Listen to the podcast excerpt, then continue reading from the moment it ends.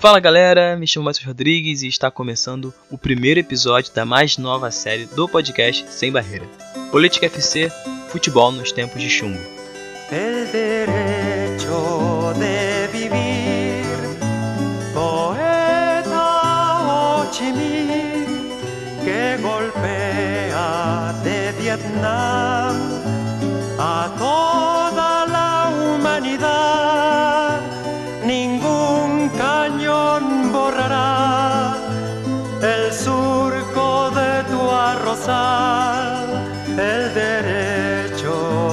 Uma das frases mais icônicas na história do futebol na América Latina encontra-se no Estádio Nacional do Chile, bem escancarado para todos verem. Precisamente na escotilha 8, com algumas arquibancadas de madeira em vez de plástico, cercada de grades em vez de painéis publicitários, com a parte superior tendo uma pá com a seguinte frase: Um pueblo sem memória é um pueblo sem futuro. A presença da placa é para que o povo chileno nunca deixe a intolerância, a ignorância e as mazelas cometidas por um ditador tomarem lugar novamente. O Estádio Nacional do Chile é uma das canchas com maior peso histórico. Sua inauguração aconteceu no dia 3 de dezembro de 1938. E no dia seguinte tivemos a primeira partida realizada no estádio, um curioso jogo entre o Colo-Colo, equipe que havia sido campeã nacional na temporada anterior, contra o time da zona central do Rio de Janeiro, o São Cristóvão. O time carioca era virtualmente campeão da Liga Metropolitana de Desporto, uma liga que até hoje não foi concluída. O placar da partida foi de 6 a 3 para os chilenos, com o primeiro gol sendo feito pelo atacante colocolino, Arrancíbia. Durante o tempo tiveram muitos questionamentos sobre a existência real do estádio em termos atrativos para o público, já que a seleção chilena não tinha muita força no cenário futebolístico, ficando bem atrás da Argentina, Brasil e Uruguai, e ainda mais os clubes chilenos, que em competições continentais não conseguiam bons resultados contra as equipes de países vizinhos, e o que sobrava era apenas os clássicos chilenos. Como forma de justificativa, tiveram de ser realizados eventos, como por exemplo o Sul-Americano de Campeões em 1948, o que no futuro seria a atual Copa Libertadores. Na época, conquistada pelo Vasco da Gama. Houve também o Campeonato Pan-Americano de 1952, conquistado pela seleção canarinho, e ainda os numerosos amistosos no quais o Santos de Pelé e companhia sairiam vencedores. O Estádio Nacional chegou até receber as finais do Mundial de Basquete de 1959, conquistada pelo Brasil em uma das quadras improvisadas atrás de um dos gols. Em 1962, acabou tendo definitivamente um bom argumento para a existência do estádio, que foi ampliado para receber o maior torneio de seleções, a Copa do Mundo. A seleção chilena fez o que é até hoje o seu maior desempenho em termos de Copa do Mundo, ficando com a terceira colocação após perder na semifinal para a seleção brasileira, que viria a conquistar o seu segundo título, batendo a Tchecoslováquia por 3 a 1 o Estádio Nacional se tornou uma das referências para as competições continentais, pois recebeu o terceiro jogo entre Independiente contra Penharol para um desempate na final da Libertadores de 65, época em que o desempate era decidido em campo neutro. E no ano seguinte, em 66, viria a acontecer outra final de Libertadores, no duelo entre os gigantes Penharol e River Plate, sendo uma das finais mais épicas da história da competição pois o Penharol conseguiu a virada de 4 a 2 após estar perdendo por 2 a 0. Em 1967, houve a terceira de 11 finais que seriam realizadas na história da Cantia. A final foi entre Nacional do Uruguai e Racing da Argentina, onde o time de Avedianeda saiu com seu primeiro e único título de Libertadores. Apesar de tantas glórias sendo vistas no grandioso Estádio Nacional de Santiago, mal sabíamos o que estaria reservado nos próximos anos o símbolo maior do futebol chileno se transformou em palco de genocídio. Em 1970, os chilenos elegeram aquele que seria o primeiro presidente socialista democraticamente eleito da América, Salvador Allende. Mesmo contra a vontade de Richard Nixon, na época presidente dos Estados Unidos, que havia tentado manter o socialismo e a influência da União Soviética longe da América. Allende era um defensor da filosofia marxista e nos primeiros dias já fazia discursos onde se falava de promover a reforma agrária e nacionalizar empresas. E essas reformas propostas já estavam deixando ele bem popular. Inclusive, a economia cresceu. En nuestros discursos lo dijimos. Somos los herederos legítimos de los padres de la patria y juntos haremos la segunda independencia, la independencia económica de Chile. Ciudadanas y ciudadanos de Santiago, trabajadores de la patria, ustedes y solo ustedes son los triunfadores. Los partidos populares y las fuerzas sociales han dado esta gran lección que se proyecta más allá, reitero, de nuestras fronteras materiales. Les pido que se vayan a sus casas con la alegría sana de la limpia victoria alcanzada y que esta noche, cuando acaricien sus hijos, cuando busquen el descanso, piensen en el mañana duro que tendremos por delante, cuando tengamos que poner más pasión y más cariño para hacer cada vez más grande a Chile e cada vez mais justa a vida. Mas em 1972 o cenário mudou, pois o país começou a sofrer sanções dos Estados Unidos, a produção agrícola caiu e o preço do cobre no mercado internacional também. E mais uma vez a economia chilena voltou a estar em crise, motivos que alimentavam a oposição em dar um golpe. Golpe esse que foi adiado por um momento por uma excelente campanha de encher os olhos daqueles que assistiam o colo-colo do técnico Luiz Álamos, que havia montado anos anteriores a rival e excelentíssima equipe da Universidade de Chile, que conquistou quatro campeonatos nacionais em sete temporadas. E também havia vencido o Santos de Pelé em 63 em meio ao bicampeonato mundial do peixe. A popular equipe do Colo-Colo ia fazendo uma bela campanha na Libertadores, onde chegou na decisiva semifinal triangular da competição, contra uma das equipes mais fortes do continente, o Botafogo de Jairzinho e companhia. Logo em 12 minutos de jogo, os chilenos iam vencendo por 2 a 0, mas o Botafogo conseguiu um enorme feito virando a partida para 3 a 2. Com este placar, restaria à equipe alvinegra somente derrotar o Cerro Portenho na última rodada no Maracanã para chegar à decisão. Porém, no último lance, o atacante Leonardo Vélez surgiu livre dentro da área e empatou a partida. Para o time de General Severiano, ali foi adiado o sonho de ser campeão da Libertadores. Mas para os chilenos, a glória esteve perto. Após dois empates em ambos jogando em casa, a final teve de ir para um jogo desempate e no tempo regulamentar ficou no 1 a 1. Já na prorrogação, os argentinos conseguiram o gol do título da Libertadores. Poucos meses depois, tudo mudaria para os chilenos. General Augusto Pinochet,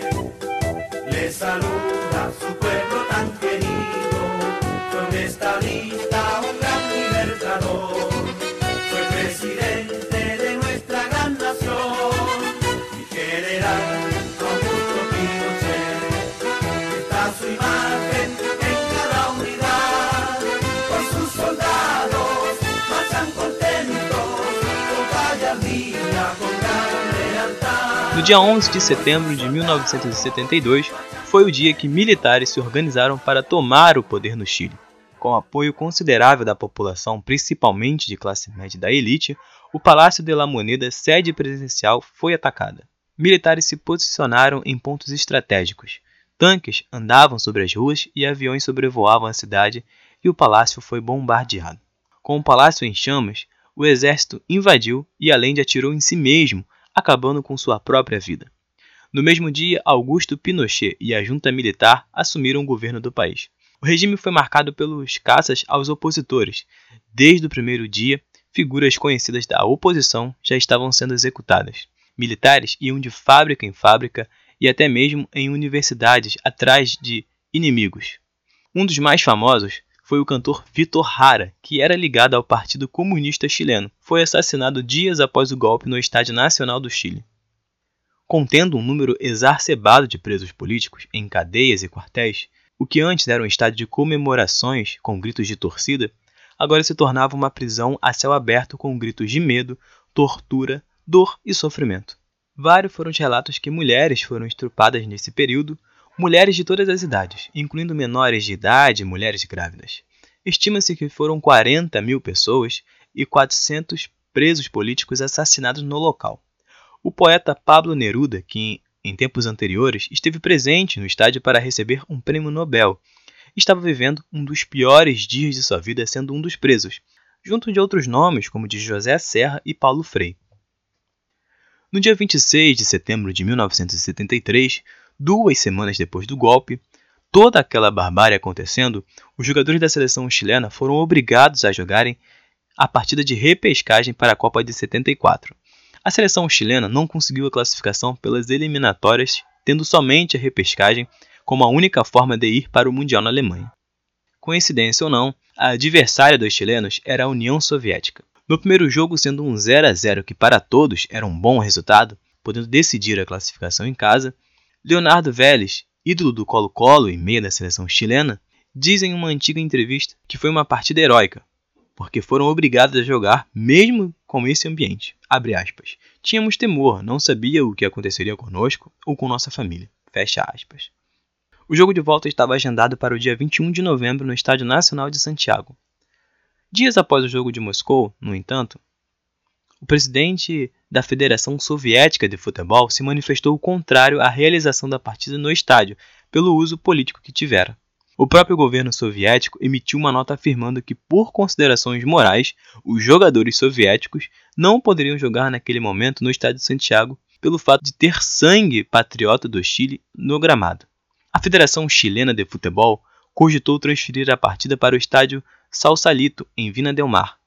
Proposta logo desautorizada pelo ditador Pinochet, que fazia questão que a partida acontecesse no Estádio Nacional e queria mostrar ao mundo que tudo estava bem no Chile. Uma comissão enviada pela FIFA testou estar tudo em ordem no estádio de Santiago, ainda que haja registro da existência de mais de 7 mil pessoas que estavam presas e mantidas sob a mira de armas nos vestiários e nos túneis. Uma das melhores definições para essa partida foi do escritor uruguaio Eduardo Galeano, o jogo mais triste da história. Foi assim que ele definiu. Com um público de 8 mil pessoas, onde se tinha lugar para quase 80 mil, o árbitro deu início ao jogo que durou apenas 30 segundos. Após uma troca de passes sem nenhum adversário do outro lado do campo, o capitão Francisco Valdez fez o gol da já classificada seleção chilena para o Mundial de 1974. Diferente do que Pinochet imaginava, essa partida foi uma das piores propagandas para a ditadura, pois aquela imagem horrível correu o mundo e o estádio tornou-se uma metáfora de ditadura no Chile. Com uma forma de comemoração e com o público querendo assistir a uma partida de futebol, a Federação Chilena quis promover um jogo festivo e ofereceu 30 mil dólares para o Santos enfrentar a seleção do país. O Santos aceitou e não faltou quem dissesse que o clube estava apoiando o regime militar chileno. Mas o Peixe alegou que 30 mil dólares era muito dinheiro para recusar. O que Augusto Pinochet não esperava era que o Santos não faria um jogo de compadres. Jogando sério, venceram por 5 a 0, mesmo sem Pelé, que disse que estava machucado e não jogou. A imagem da seleção chilena, que já não era boa politicamente, também ficou ruim futebolisticamente. Com a seleção chilena pronta para partir para o Mundial, houve um encontro com Pinochet para desejar sorte aos atletas. Mas a grande aposta da equipe, Carlos Caselli, que era declaradamente de esquerda e oposto à ditadura naquela altura, fez uma das jogadas mais difíceis e mais arriscadas que não foi feita dentro de campo, mas sim do lado de fora. Caseles deixou Pinochet de mão esticada, se negando a cumprimentar o ditador. Era um gesto necessário para Carlos, pois ao caminhar nas ruas, reparava e sentia o que rolava do lado de fora dos estádios. Em uma entrevista, ele diz: aspas, Toda a seleção estava parada em círculo e nós nos despedimos para ir à Copa de 74. E de repente abriu a porta e saiu um senhor de óculos escuros, bigodinho, gorro e capa. É como se fosse Hitler aparecendo naquele momento. Duro, forte, triste e tenso. E até brinca dizendo: Não sei se soava mais em campo naquele momento que neguei a mão. A minha negação era para dizer a ele: eu não gosto de violência, nem de ditadura ou de guerra. Eu só quero paz. Só isso. Fecha aspas. Esse ato teve uma horrível consequência. Sua mãe, Olga Garrido, foi sequestrada, torturada e violentada. A pedido de sua mãe, Carlos somente trouxe à luz este fato em 1988, numa propaganda do Não, que visava o voto contra Pinochet no plebiscito realizado a mano do mesmo para ver se continuava no poder até 1997. Já no Mundial, a seleção chilena foi eliminada na primeira fase da Copa do Mundo com duas derrotas e um empate. O ambiente não era propício para que os jogadores de futebol se destacassem ao mais alto nível, mas o que Pinochet buscava era mostrar a seleção como representação de seus ideais. Em 1988, os eleitores chilenos participaram do plebiscito e, com 56% dos votos, decidiu-se pelo fim da ditadura e convocação de novas eleições no ano seguinte. Yo no canto por cantar, ni por tener buena voz. Canto porque la guitarra tiene sentido y razón.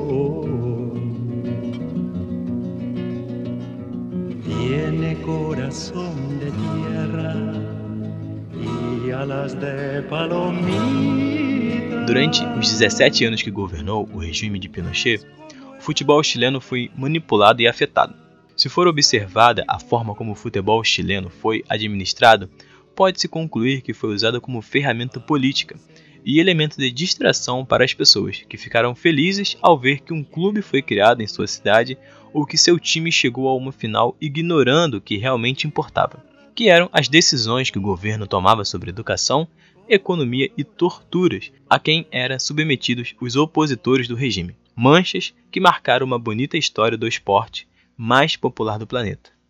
Após anos de ditadura, os chilenos foram se reconstruindo e voltando a viver democraticamente. O Estádio Nacional se tornou um monumento histórico. Do lado de fora, um memorial foi construído para homenagear os oprimidos.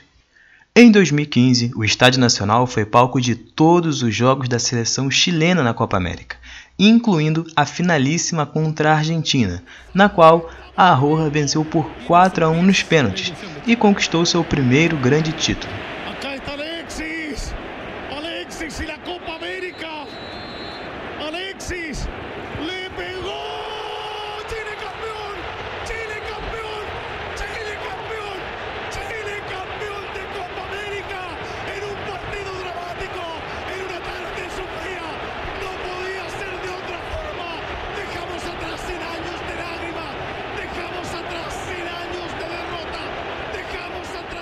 Em 2019, o estádio seria palco da primeira final única na história da Copa Libertadores. Escolha natural a um local tão histórico e que já abrigou tantas partidas decisivas da mais tradicional competição sul-americana. No entanto, uma série de conflitos e protestos nas ruas de Santiago fizeram a Comembol mudar o local da decisão, transferida para Lima, no Peru. Mesmo fora da grande festa do continente, o Estádio Nacional não se cansa de fazer parte da história, sempre recordando o passado para escrever um futuro de luz. Vendrá, vendrá para el cumpleaños de nuestra soledad. Esse foi o primeiro episódio da série Política FC Futebol em Anos de Chumbo, produzido pelo podcast Sem Barreira.